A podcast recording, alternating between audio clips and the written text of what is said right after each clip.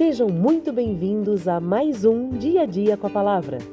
Neste dia tão especial, a Igreja Presbiteriana de Tomás Coelho deseja a todos um Feliz Natal.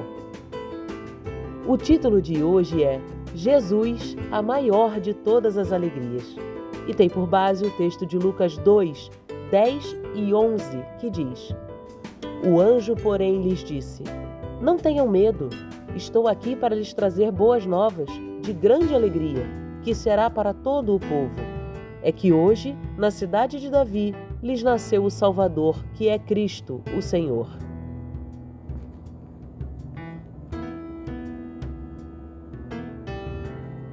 A vida é feita de momentos de grande alegria.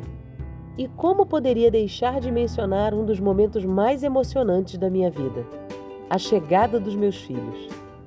Lembro perfeitamente do rostinho deles naquele centro cirúrgico. Ainda não havíamos vivido nenhuma experiência em particular, mas quanto amor havia em nosso coração por eles. Jesus nasceu, essa sem dúvidas foi a maior e melhor de todas as notícias que a humanidade poderia receber. O próprio Deus se encarnou e decidiu viver entre nós. Se ao saber do nascimento de meus filhos eu experimentei uma alegria imensa, imagina estar entre os pastores naquele momento. Inesquecível. Essa notícia será de grande alegria para todo o povo, independente de você ser casado, ter filhos ou não, ou ser um adolescente, jovem ou idoso.